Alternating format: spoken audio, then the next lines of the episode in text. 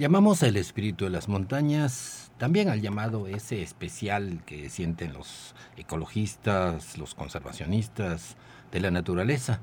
No se digan los alpinistas, los escaladores, los espeleólogos, que viajan y recorren las serranías en contacto directo, real con la naturaleza. Sin embargo, en México no terminamos de definir esta actitud. En otros países, Estados Unidos y Europa, nos llevan una gran ventaja, por llamarle así. De eso vamos a platicar el día de hoy, las diferencias, las similitudes y por qué en México no apreciamos lo suficiente nuestro patrimonio natural, nuestros animales, nuestras plantas, nuestra vida silvestre.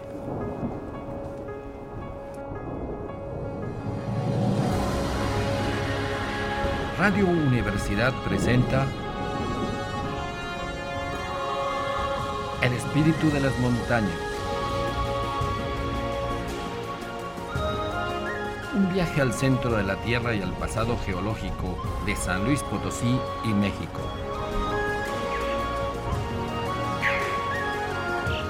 En la conducción, Jessica Mena y Cristian del Carpio.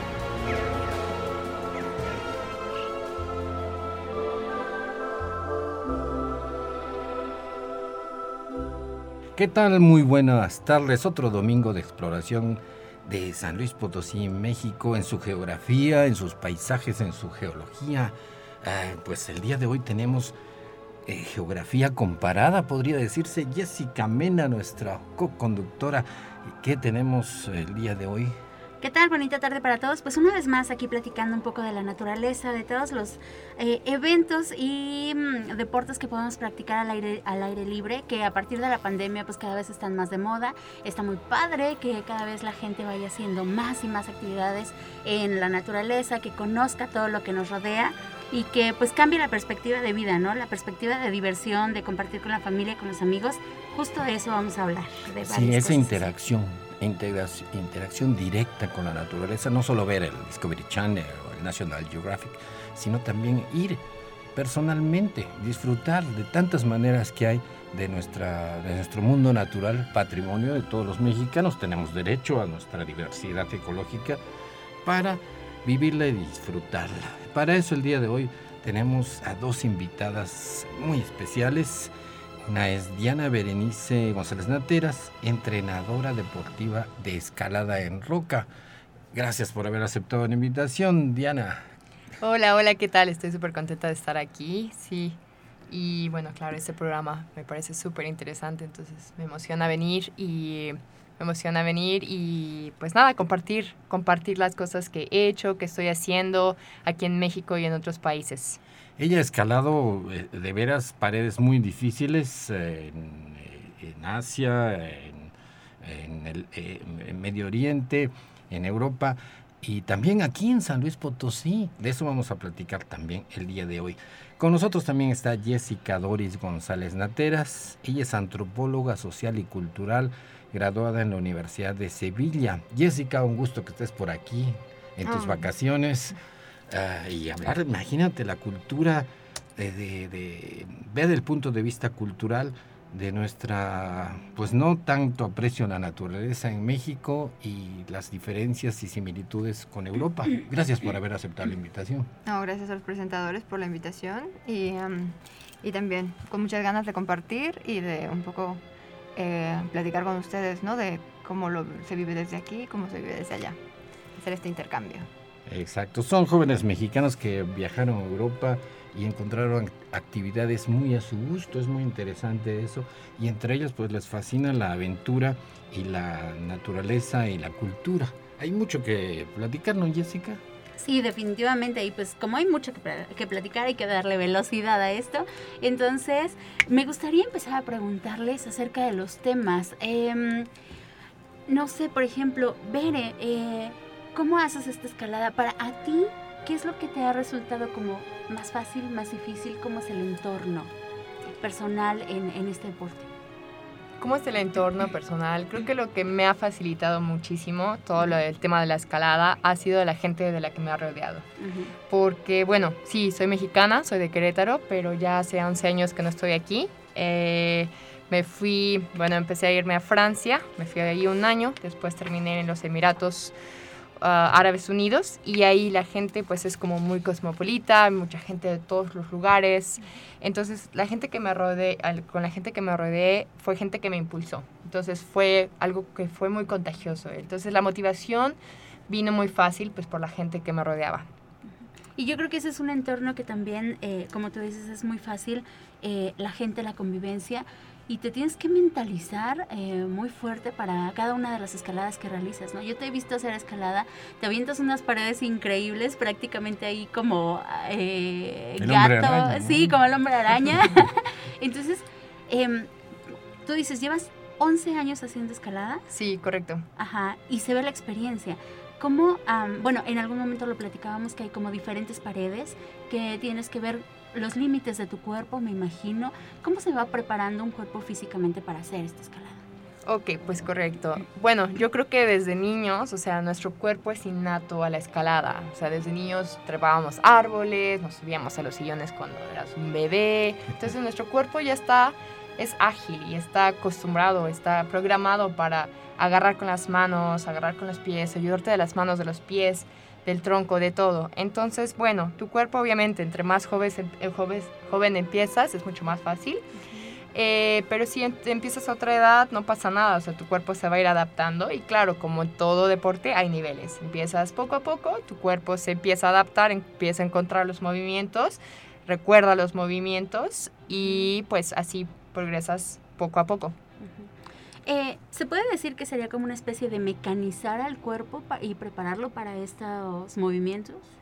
¿Cómo mecanizar exactamente? Sí, como eh, en algún momento cuando, cuando repites muchas veces una cosa, el cuerpo lo asimila y en ocasiones ya lo hace prácticamente sin que el cerebro esté pensando, ¿no? Correcto, bueno, sí, es un poco de mecánica y aprender movimientos nuevos. Cada vez que aprendes un movimiento, tu cuerpo lo va a recordar, entre más entre más veces lo hagas. Sobre todo si estás colgada a 100 metros, ¿no? Sí, Cualquier sí, correcto. Y ahí tu cuerpo con la adrenalina, con todo, lo recuerda mucho más rápido.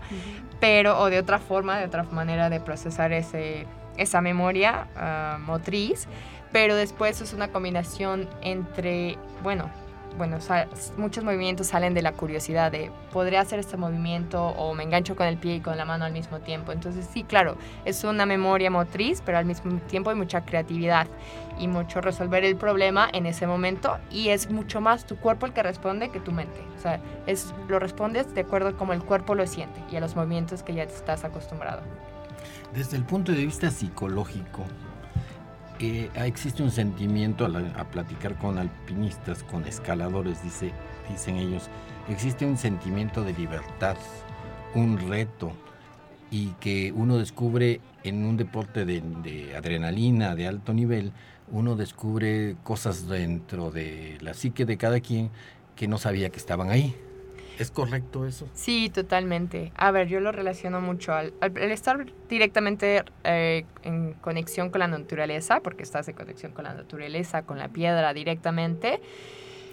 Tu cuerpo como que sí se adapta a eso y dice, estás en, en equilibrio con algo y al mismo tiempo, pues te emociona tener un reto, tener un reto físico y mental. Entonces, claro, este reto te hace sentir, claro, cuando lo completas, te hace sentir pues muy a gusto contigo mismo. Como cualquier reto, ¿no? Mucho más interesante, mucho más provechoso que estar viendo televisión o estar jugando cosas de video, ¿no? Sí, claro. Después te vuelves un poco adicto a la adrenalina y quieres un poco más y un poco más. Pero sí, claro. Definitivamente es beneficio para el cuerpo. Sí. Con toda seguridad, me imagino. ¿Cómo se logra esa seguridad de estar colgado tan alto y sentir que uno está como si como si estuviera en una banqueta. Bueno, todo eso es gracias al equipo y gracias al equipo, el material, lo que utilizas, las cuerdas, las cintas, todo este equipo que ha, sido probado, obviamente. Eh, mucho de este equipo es producido en Estados Unidos, en Europa tiene estándares europeos. Lo Incluso el que se vende aquí en México. Totalmente, totalmente. Sí, hay marcas de todos los países, pero la gente prefiere ciertas marcas que tienen mucho más tiempo en el mercado. Claro, si uno se cae y se queda colgado de una cuerda y no le pasó nada, dice yo solo quiero esa marca. Claro, exacto. E, ese, es, ese es el deporte de la escalada entonces. Sí, Porque llegan, yo he visto, llegan a tener una confianza total en el equipo, hasta eh, se caen y les da coraje haber fallado en el movimiento y no se dan cuenta que la cuerda los salmó.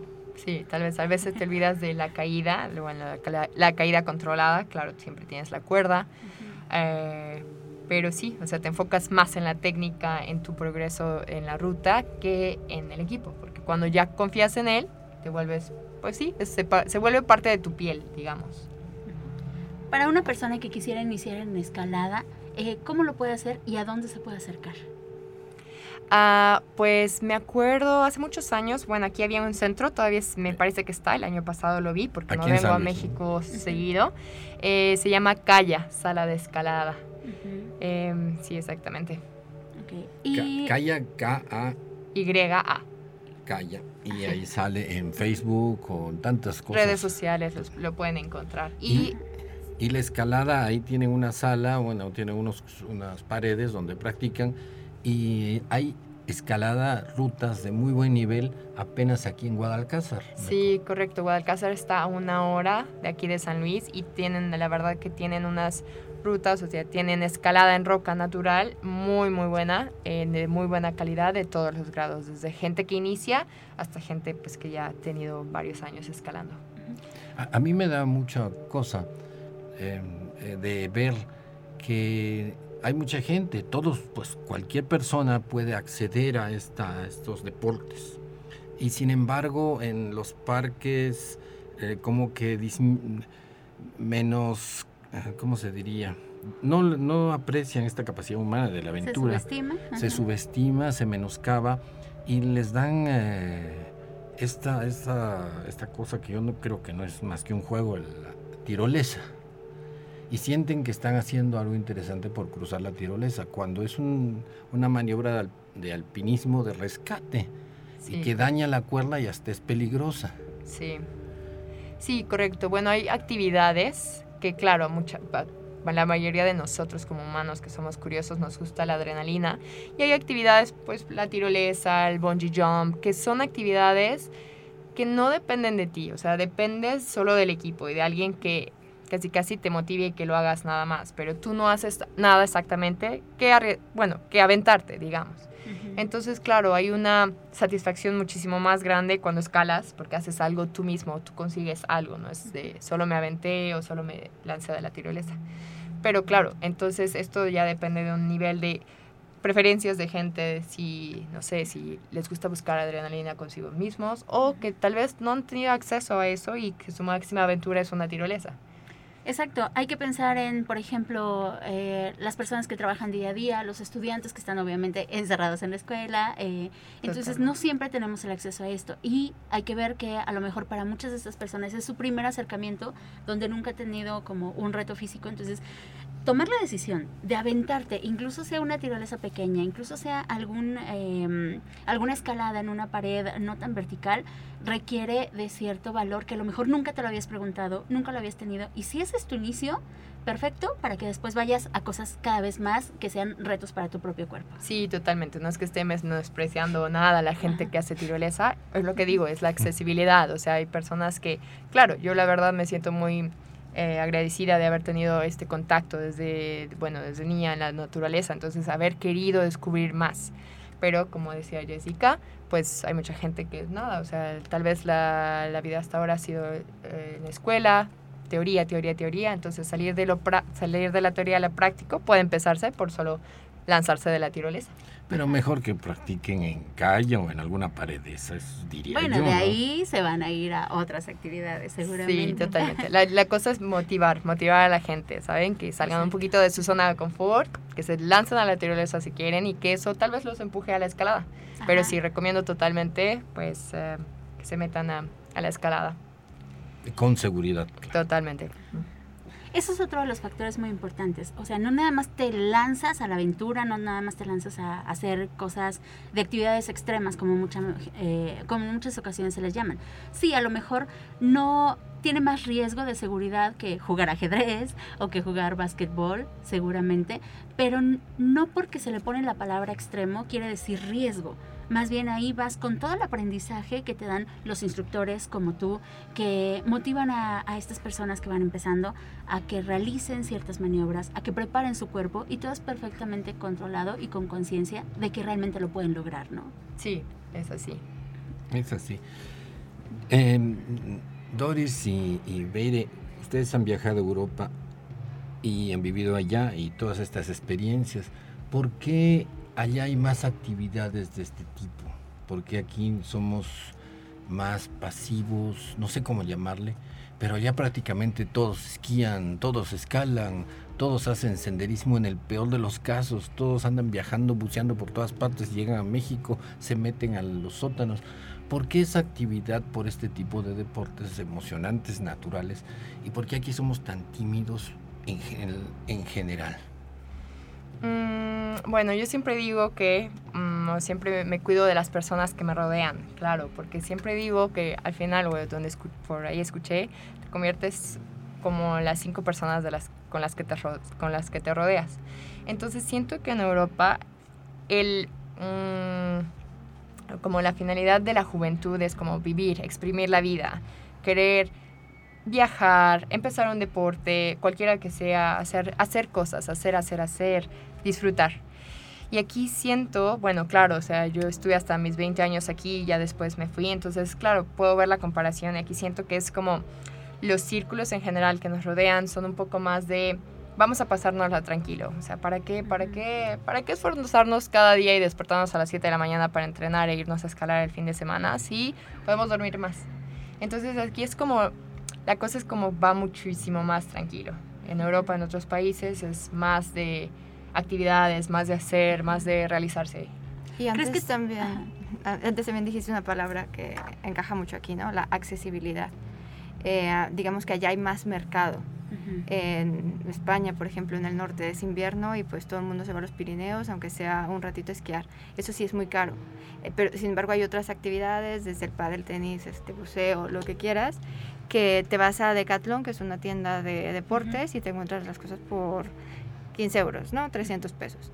Entonces, eso ya te da accesibilidad, de empezar, de tenerlo ya un referente allí, de clases allá, en los centros cívicos, que es como la, Casa de la Cultura, encontrar clases por un precio accesible.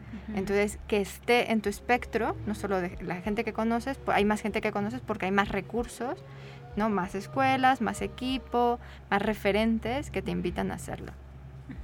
¿Ustedes creen que tenga algo que ver también la relación familiar que se vive aquí en México, a diferencia de la que se vive allá de los jóvenes con sus padres, que a lo mejor están un poquito más independientes?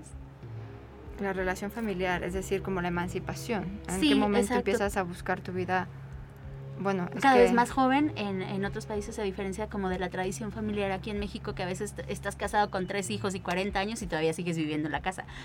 ya, es verdad. Bueno, en el caso de Bere, tanto como yo nos fuimos muy pronto de casa y fue como esa, con esa aventura de, de pues vamos a ver qué pasa, ¿no? Y eh, sí, es verdad. Bueno, no necesariamente puedes encontrar personas de 20 muchos años que están viviendo todavía con sus padres, pero eso, los amigos le dicen, hey, que vamos a surfear o que vamos a tal. Y entonces, sí, hay, en las casas normalmente hay dos equipos de diferentes deportes que vas a usar, no como, ay, tengo que entrenar, sino como mis amigos van conmigo. Entonces ya se vuelve algo social. Claro. Sí, es interesante ver que todos estos deportes, donde hay cierto riesgo, aunque hay menos que muchos, cierto riesgo aparente, aunque va con toda la seguridad y no lo hay, pero uno siente que, que es peligroso, y se emociona, el grupo es muy importante.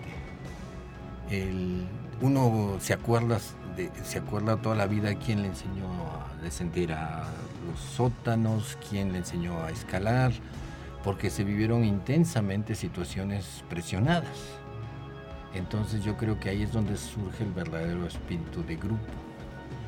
Bueno, sí, totalmente. En la escalada, por ejemplo, la verdad es que mis mejores amigos han sido la gente de la escalada hasta ahora, pues porque vas uno a uno con esas personas, pones tu vida en sus manos, o sea, que sepan ocupar el material, el equipo que tienes, ¿sabes? Que te sepan decir, ah, por ahí no, por ahí sí. Entonces se vuelve, pues sí, un grupo, un grupo muy unido. Y además, es, yo creo que el uso del cuerpo, ¿no? Solemos pensarnos como eh, quedamos con las personas, vamos a comer y hablar y hablar. Entonces eh, pare- parece, que somos como cerebros con patas, ¿no? El compartir el uso del cuerpo con otras personas genera otro tipo de vínculo. O sea, yo no escalo, pero sí que estudié danza y mis amigas del alma con las que sudaste, con las que compartes un- una sala y compartes esa, eh, lo que se vive en el cuerpo, eso genera un vínculo especial. Qué, qué interesante eso que dices. Bueno. Eh, sí, adelante, adelante. nos platicabas que va a haber un evento, un evento importante de escalada este mes aquí en San Luis Potosí. Sí, es verdad, pues eh, a fin de mes, el 30 y el 31 de julio, hay un evento en Guadalcázar justamente que se llama Queens of the Rocks. Es el primer evento que organizan, que solo es para mujeres, que va a haber mujeres corriendo trail runs, o sea, de 6, 9 kilómetros. Eh, va a haber gente escalando, eh, va a haber muchísimas actividades de montaña y está enfocado solo para las mujeres. O sea, es un registro solo para mujeres. De hecho, me registré y pues ahí voy a andar. Perfecto. Ándale. Sí, En, en Guadalcázar, ¿no? sí correcto, son dos días. Entonces, es ¿Qué carrera fechas? y escalada. Sí, es carrera en la montaña, o sea, Ajá. carrera en la montaña y escalada. Es el 30 y el 31. Aparte de actividades como yoga, boulder, Ajá. va a haber muchas, ah, muchas actividades ahí.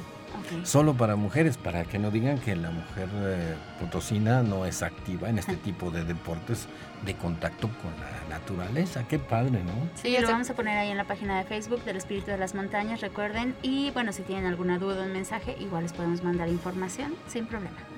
Para el Queens of the Rock. Exacto. En resumen, eh, toda mujer tiene cualquier disponibilidad, capacidad para hacer este tipo de deportes al igual que los hombres. Sí, totalmente. De hecho, hay muchísimo más técnica en la mujer, porque claro, el hombre físicamente va a tener mucho más fuerza en los brazos, en la parte alta del cuerpo. Entonces, la mujer para hacer las mismas rutas que un hombre va, va a recurrir mucho más a la técnica. Entonces, eh, estéticamente es mucho más bonito ver a mujeres escalando que a hombres. Hombres Eso, es muy claro, desde mi punto de vista es evidente. Sí. Sí, es, es interesante eh, verlas escalando, eh, aparte de la belleza, también la habilidad. Y todo esto vamos a ver en el próximo, en el próximo bloque. Eh, sí, todavía vamos a sacar conclusiones antes, pero ¿cómo se relaciona con la ecología, con la actitud de ecología? Bueno, La claro. escalada. La Sí. escalada y la relación. Yo he visto que todos los que hacen deportes de la naturaleza, espeleólogos, escaladores de roca, alpinistas, tienen una relación muy fuerte con la ecología. De entrada no dejan basura. Y quienes dejan latitas de cerveza no son alpinistas ni nada. Entonces, esto es, esto es lo que quisiera explicar, que se explicara por qué eh, estas actividades de la naturaleza hacen que los individuos entren en contacto y, y prácticamente respeten y amen esta, esta eh, pues este, la naturaleza. Yo creo que es como dijo Bere antes, ¿no? Que una cosa es que estás ahí en la naturaleza porque es la roca y tienes para llegar a la roca que caminar y estar ahí, ve- ver la ruta. Y otra cosa es la habilidad que tú desarrollas con el cuerpo. Entonces, como otra vez, tu cuerpo es el, principal, el primer territorio de naturaleza con el que existe- coexistes, pues lo estás desarrollando y te das cuenta que eres parte de eso mismo. ¿No? Como la gente que va nadando y se da cuenta que, pues mira, me puede, me puede llevar una corriente o lo que sea. Entonces ya ves que tú, como bicho vivo, eres parte de todo eso. Entonces eso te da como otra dimensión de dónde estoy y qué estoy haciendo y qué tengo que hacer para o no caerme de la roca o, o dormir calentito y que no me dé una ráfaga de viento durante la noche. Entonces ya te das cuenta que es parte de eso y lo miras con otros ojos que ya ni siquiera es respeto, ya es coexistencia. Coexistencia. Mucho, muy diferente a lo que nos dice una sociedad eh, moderna donde nos, exal- nos exaltan el confort, el estatus mediante la compra de cosas y comer todo lo que anuncian, ¿no? Yo creo que es algo más realista. Nosotros estamos realmente como seres vivos, como bichos vivos, que dices tú, Jessica. eh, eh, nuestra conducta es más natural que como bichos sociales, donde la mercadotecnia y las noticias, la televisión y los políticos nos pintan un mundo pues totalmente falso. Claro, eso responde todo, a todo un eje cultural, ¿no? De mercado y de consumo. Entonces, entre tú más te alejas de lo que es lo orgánico en ti, más nes- tienes necesidad de consumir. Y pues para eso va todo, todo el sistema, ¿no? Y también lo que te aleja de de la, sensación de a qué, a qué ecosistema pertenezco y es lo que más adelante nos va a llevar a, pues podemos hacer lo que sea porque todo es comprable. El aire es comprable, el agua es comprable, ¿sabes? Podemos mm, pagar cuotas si, si contaminamos, lo veremos más adelante. Nos vamos a un corte en el espíritu de las montañas por Radio Universidad, por supuesto. Estamos platicando con Diana Berenice González y Jessica Doris González Nateras Em, jóvenes que fueron a Europa y regresaron con una mentalidad diferente y curiosamente más a la naturaleza, más a la ecología, más al, al mundo que tenemos dentro del cual venimos, pues somos bichos de la naturaleza. Volvemos en un minuto.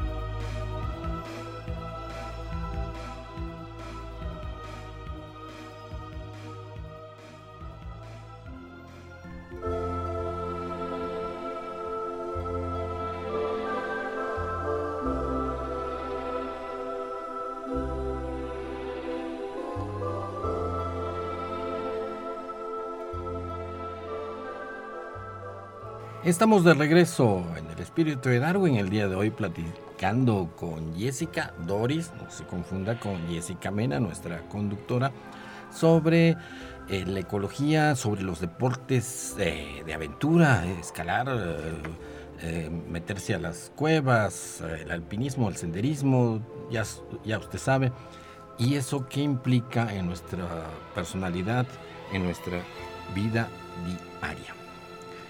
Eh, continuamos.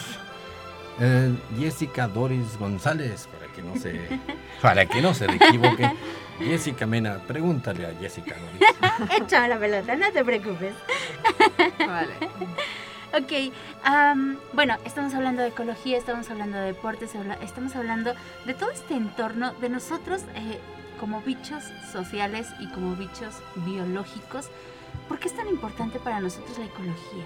Porque algunos, eh, pues como nos esforzamos tanto por quererla cuidar, y, esto que decimos, ¿no? El contraste con una vida eh, a lo mejor muy consumista de la ciudad, eh, ¿cómo podemos compartir esto y de qué forma nos puede ayudar ambas, pero sobre todo la ecología?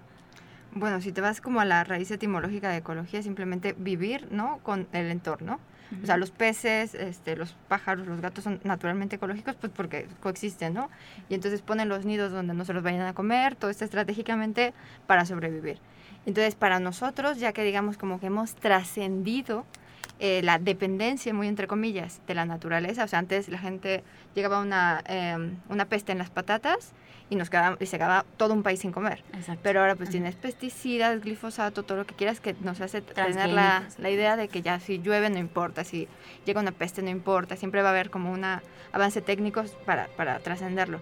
Pero ahora como que nos vemos muy, como especie, muchos retos este, de lo que se viene, que se está por venir, que ya nos hacen pensar, ah, no, pues quizá no estamos tan independientes. Y si bien el ecologismo ahora, como desde nuestro contexto cultural, es vamos a hacerle caso a todo lo que estamos eh, incidiendo en la naturaleza para no cagarla y para, para, no, este, para no cargarnos todo el sistema, pues entonces vamos a tener que aplicar la ciencia y una educación en las personas para mm, retrotraer todo lo que hemos, lo que hemos generado, ¿no? Antes al ecologismo no se le daba ninguna importancia, acabas, este, hablabas de la capa de ozono y algunas personas lo creían, otras decían que era un mito, y ahora que se ve más cerca todos estos retos, ya el mayor, la mayor parte de la población dice, oye, que si es un problema, ¿qué vamos a hacer? ¿Cómo lo ves eso en Europa, por ejemplo? ¿Cómo se ve? Y tú que has vivido en México, ¿cómo ves la respuesta a esta problemática de la crisis ecológica en muchas cosas? Entre México y Europa o España? Bueno, eh, también se ve como la emergencia de otros movimientos. Antes, por ejemplo, Ecologistas en Acción, que era como el grupo importante en España, tenía, yo qué sé, 400 seguidores, ¿no? En cada ciudad, o sea, nada. Y ahora, pues, tú lo ves los seguidores en Instagram y en, y en Telegram, o sea, tienen eh, miles. Y ya, no solo ya son ellos, ¿no? Ya están este Extinction Rebellion, que está en todo el mundo, el Fridays for Future, o sea, ya ves a toda una juventud, a una generación de personas eh, activas por eso. Y bien, estos movimientos también existen en México, pero yo no sé eh, en qué magnitud, ¿no? Eh, sí, yo creo que sí ha habido un antes y un después, porque la gente está más concienciada. ¿Y cuál es la diferencia entre el, eh, qué tan concienciada está la gente en, en, en Europa y, en, y aquí? Yo creo que son las políticas, ¿no? O sea, si bien aquí tenemos el no circula, allá ya hay países que también están en otro proceso económico, en otro punto de su desarrollo económico, este, que ya se pueden dar el lujo de empezar a vamos a quitar todos los coches, vamos a hacer cero emisiones, vamos a hacer otros tipos de transporte, vamos a, hacer carribicis para que todos vayan por la bici. Eso tú no, te lo imaginas en una ciudad como San Luis Potosí o Ciudad de México, en la que es inviable tener una tener llegar de, de, tu, de tu casa a tu trabajo en bici. ¿No? Entonces también tengo que decir que las distancias en Europa son mucho más cortas, entonces todas las, las, cosas que se están implementando en torno a transporte, en torno a, la distribución de los alimentos, es más fácil en ciudades que tienen menos población, que también se pueden controlar de otra manera. Entonces, claro, ayuda al punto de desarrollo económico y ayuda la magnitud.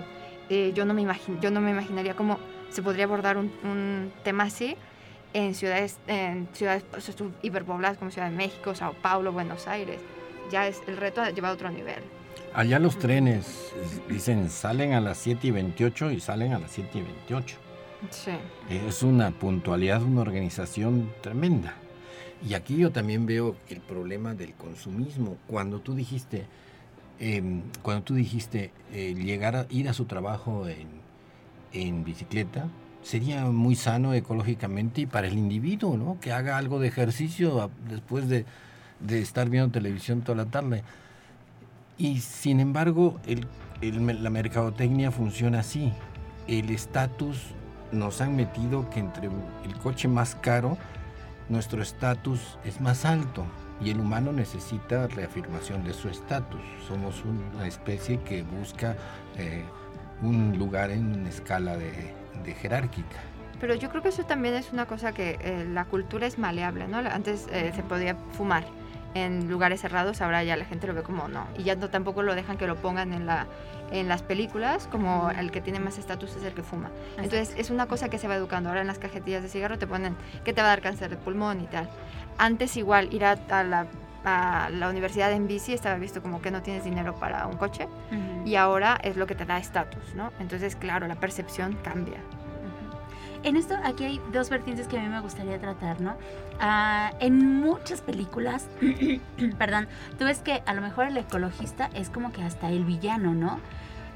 Por ejemplo, hay una película del Código da Vinci que se llama, creo que La Conspiración, en donde el ecologista, que es el que está viendo como por la sobrepoblación, la cantidad de alimento, es el que ponen como villano. Y en muchas películas yo lo he visto así retratado. De cierta forma, sí está padre que vaya cambiando esta mentalidad. Se le tiene que apostar a la educación de cambiar estos puntos de vista. Y también, ¿cómo se podría mejorar ese punto de vista, esa educación hacia la gente que ya lleva años y años, como tú decías, que se les está mencionando el cambio climático y algunos como que se cansan y sienten como que ya no hay que hacer nada porque ya se cansó el tema. No sé, yo siento que a veces la gente lo percibe de esa forma. Dobla las manitas, pierde las esperanzas de cambiar el mundo. Ajá, y lo ve como cotidiano, como que ya no se puede nada.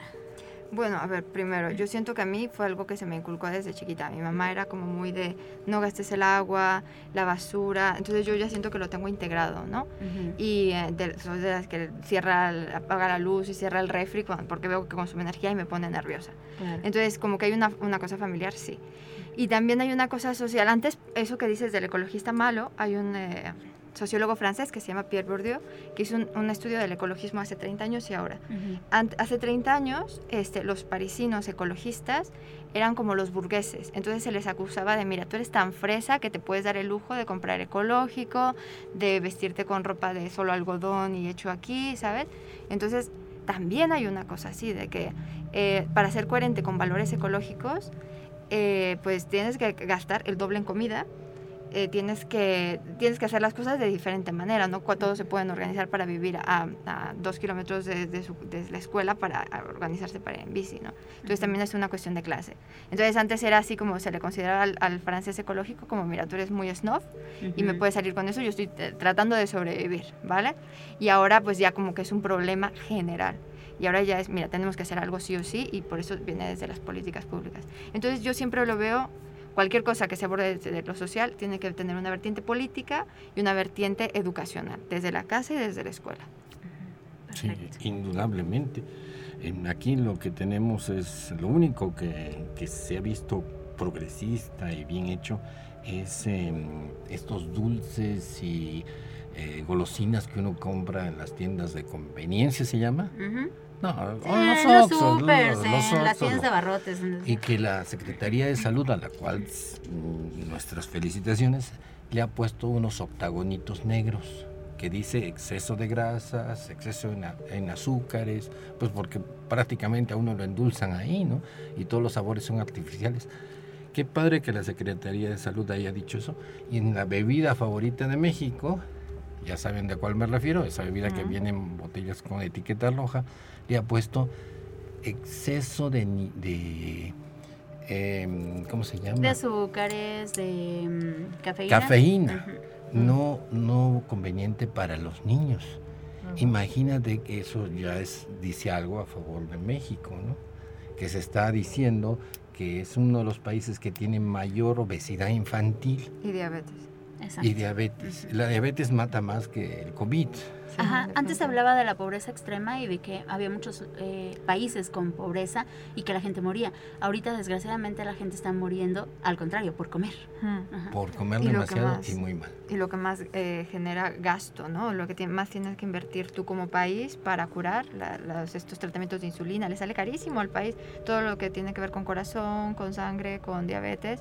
Eh, es más rentable, nos estamos dando cuenta que es más rentable prevenir este, esas enfermedades que curarlas. Sin embargo, para que se haya puesto esta, este semáforo, este altamente nocivo no recomendable para niños, ha habido una lucha extrema entre eco- e- ecologistas y, este, estudiosos de la alimentación contra los lobbies, porque no nos vamos a hacer tontos. Hay mucho, mm, las empresas que manejan la alimentación, que es un Claro. bien que se va a consumir todos los días, que no tiene pérdida, que sabes que te lo van a comprar, este, pues esa gente, eh, desde ahí se maneja mucho dinero, entonces hay que tener cuidado con que pues muchas veces eh, la, la soberanía alimentaria no está en manos de la gente que lo, que lo come, sino en donde se produce, Y la publicidad, la mercadotecnia.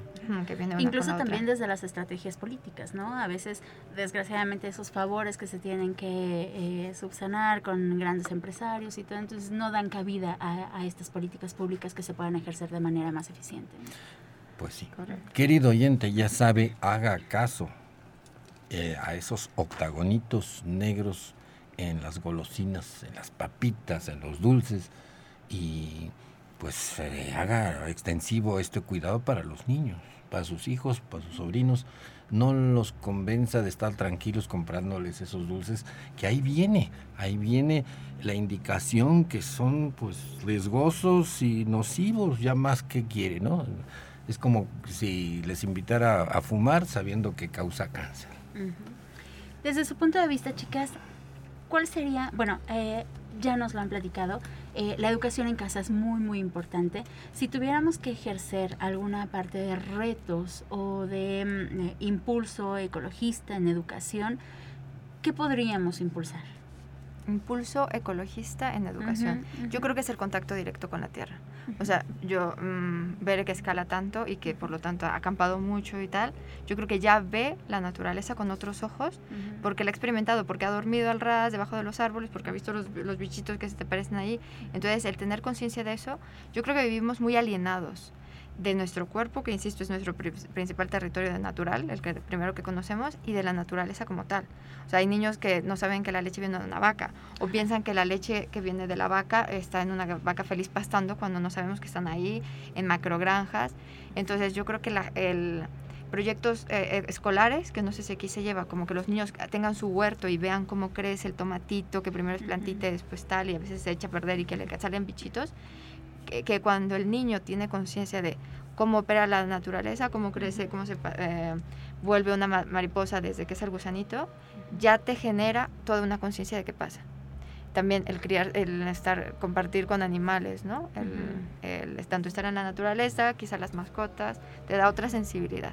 Sería bueno, por ejemplo, que eh, se salga más del salón de clase y que se tenga más contacto con. Definitivamente, Ajá. como práctica necesaria y habitual. Impulsar también, capacitar a los profesores para que realicen estas estrategias de, de ciencias naturales que están en el libro de texto, pero que en muchas ocasiones no se abordan porque a veces la falta de tiempo, la falta de herramientas que tienen los propios docentes de abordar estos temas.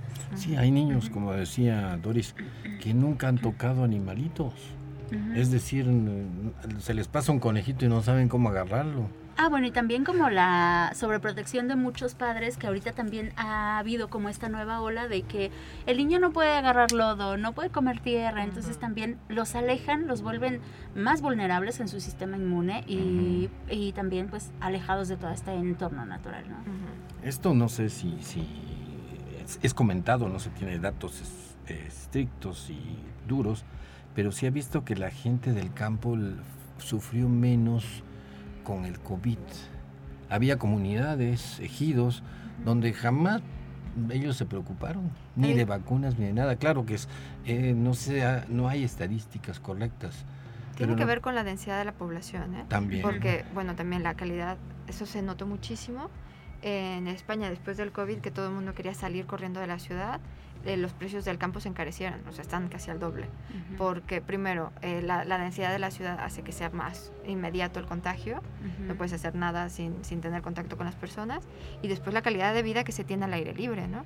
Este, es lo que decía esta alienación de vivir en las ciudades, que los las ciudades están marcadas, las calles, y que tienes, digamos, poco espacio para moverte, incluso poco espacio para mirar, porque miras y ya te topaste con un edificio. En cambio, cuando tienes el campo, estás en otro sistema que te da más libertad, y se vio en la, en la cuarentena. ¿no? La gente que vivía en el campo tenía una mejor calidad de vida porque podía disfrutar de otras cosas que no estar encerrado en el departamento. En Estados Unidos quisieron cerrar los parques nacionales y no, la gente se opuso y dijeron que los guardias forestales se dediquen a ver que no haya concentraciones grandes, pero los grupos familiares pues ya están en su casa, ellos, ellos sí tienen derecho a estar en un parque nacional el tiempo que quieran y, y sin prohibiciones. ¿no? En Latinoamérica se cerraron cantidad de parques y realmente la gente no tenía dónde ir. Sí, y de hecho, bueno, algo que quiero comentar, de hecho, ahora que algo que vi recientemente este año, eh, al parecer doctores en Estados Unidos y en Canadá ahora están recetando, o sea, directamente Ujú. como lo ponen como receta, eh, pues que sea una caminata en un bosque o una caminata al aire libre, literalmente lo ponen así como receta, en vez de dar pastillas, Ajá. ya dicen, ponen la receta, tienes que salir al, al aire libre 30 minutos al, al día. Y no caminadora, al aire libre. Ujú. Sí, no, no se vale en la caminadora como si fuera Sí, una- correcto. Sí, sí, sí. sino esa, esa conexión con la naturaleza. El, el solo hecho de oler un árbol, de sentir un árbol, a uno lo conecta con todos sus antepasados. Recordemos, yo siempre estoy insistiendo, en nuestros ancestros primates que hicieron que evolucionáramos tantos sentidos.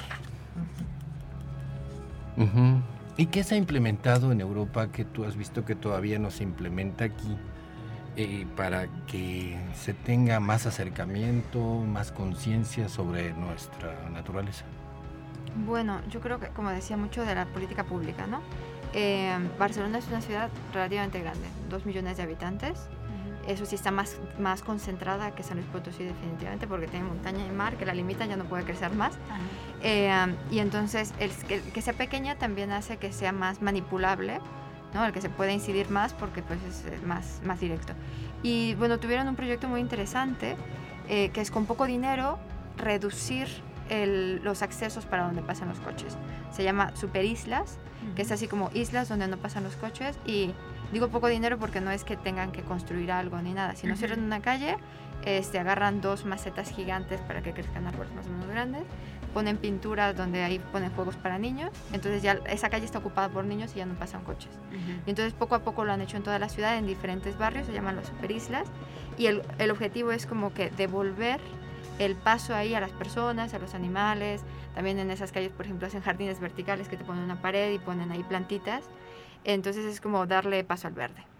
Y eh, hay toda una planificación urbanística en pos de eso, que se vea más verde, no solo para que tengamos más lugares donde pueda respirar la ciudad, sino como dice Bere, que, la, que ya es necesario para tu salud, ¿no? que ya las personas incrementan su calidad de vida cuando tienes más lugares donde caminar. Claro, el paso al verde es un lema increíblemente útil porque disminuye la temperatura, hay más oxígeno, hay más animalitos en general, mariposas, aves, que a uno lo relaja, lo pone en contacto con la naturaleza y a la vez le despierta otras, otras sensaciones. Que estar en una ciudad de cemento y cables, pues yo creo que a cualquiera lo estresa y lo pone de mal humor. Aparte estos andadores son súper útiles en la ciudad, por ejemplo aquí vemos el centro histórico, como la gente va, a pasear, entonces estos andadores que estén ahí, como tú lo dices, eh, por toda la ciudad, son de mucha utilidad.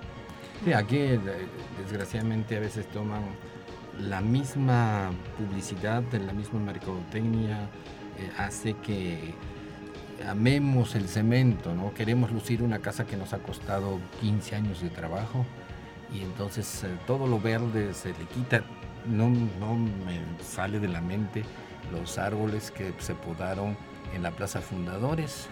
Había dos árboles hermosos, grandísimos, eh, laureles de la India. Así es. Y para, pues para lucir la, un edificio, un negocio, los cortaron con todo y pajaritos, Y hicieron de la Plaza Fundadores un lugar pues muy cálido, ya a nadie le gusta estar ahí. Solamente. Un comal, sí, literalmente ya no hay nadie ahí, la gente pasa rápido, cuando antes era un jardín que tenía árboles, que tenía fuentes, entonces la gente iba ahí a, a, convivir, a disfrutar. Lo hicieron como una plataforma, como un, no sé. También quiero hacer notar que eso no es algo que no pase en España, ¿eh? O sea, pensamos que Estados Unidos, España, más desarrollados y tal, este, no.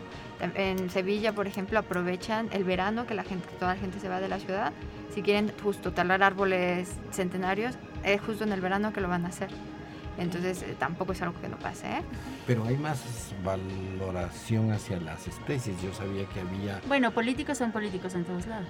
Claro. Y, si se tiene que construir un centro comercial lo van a hacer porque sí, porque es lo que más va a dar dinero y es la religión, la productividad. Aunque tengan que podar 50 árboles. ¿Y, la, ¿Y es cierto que hay alimentadores naturales para las aves?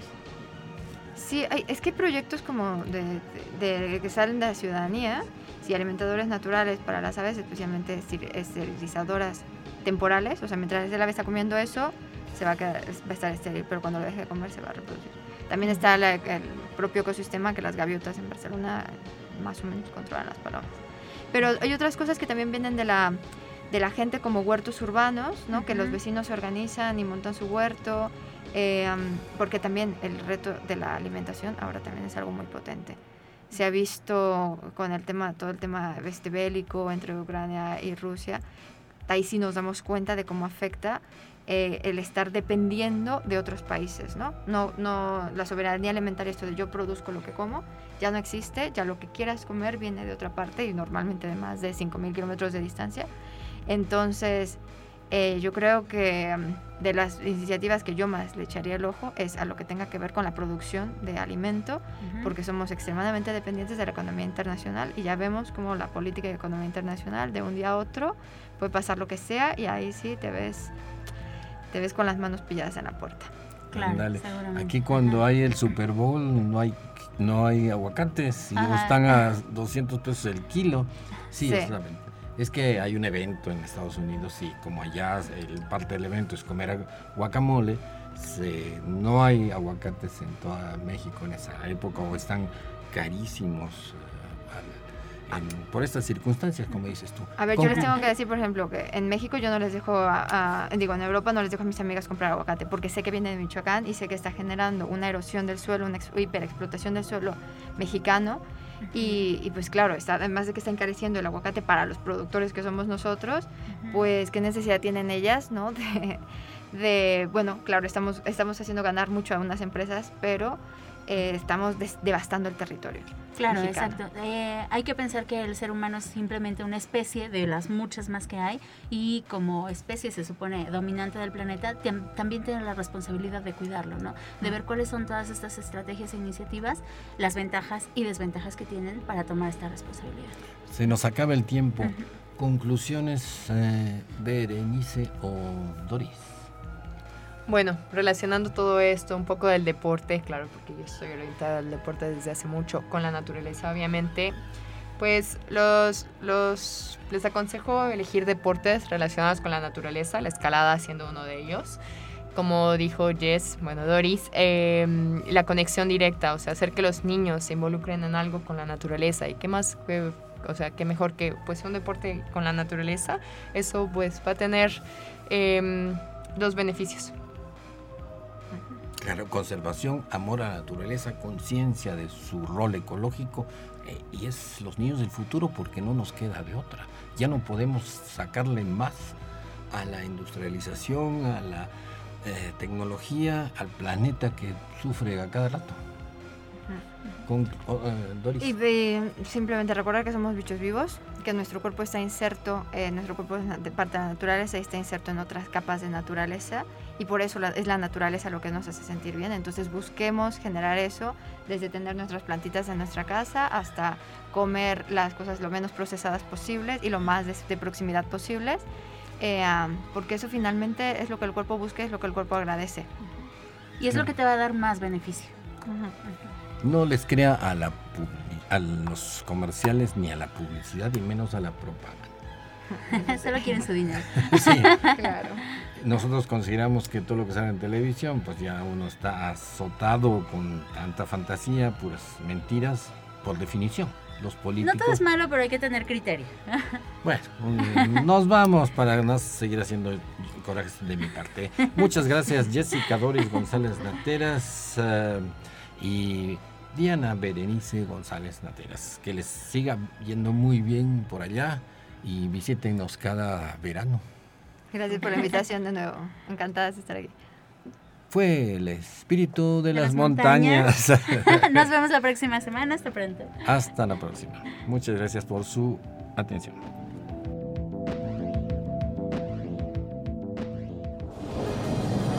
Radio Universidad presentó el espíritu de las montañas. Ha sido un viaje al pasado geológico de San Luis y México. Lo invitamos el próximo domingo en punto de las 6 de la tarde, aquí en Radio Universidad. En la conducción, Jessica Mena y Cristian del Carpio.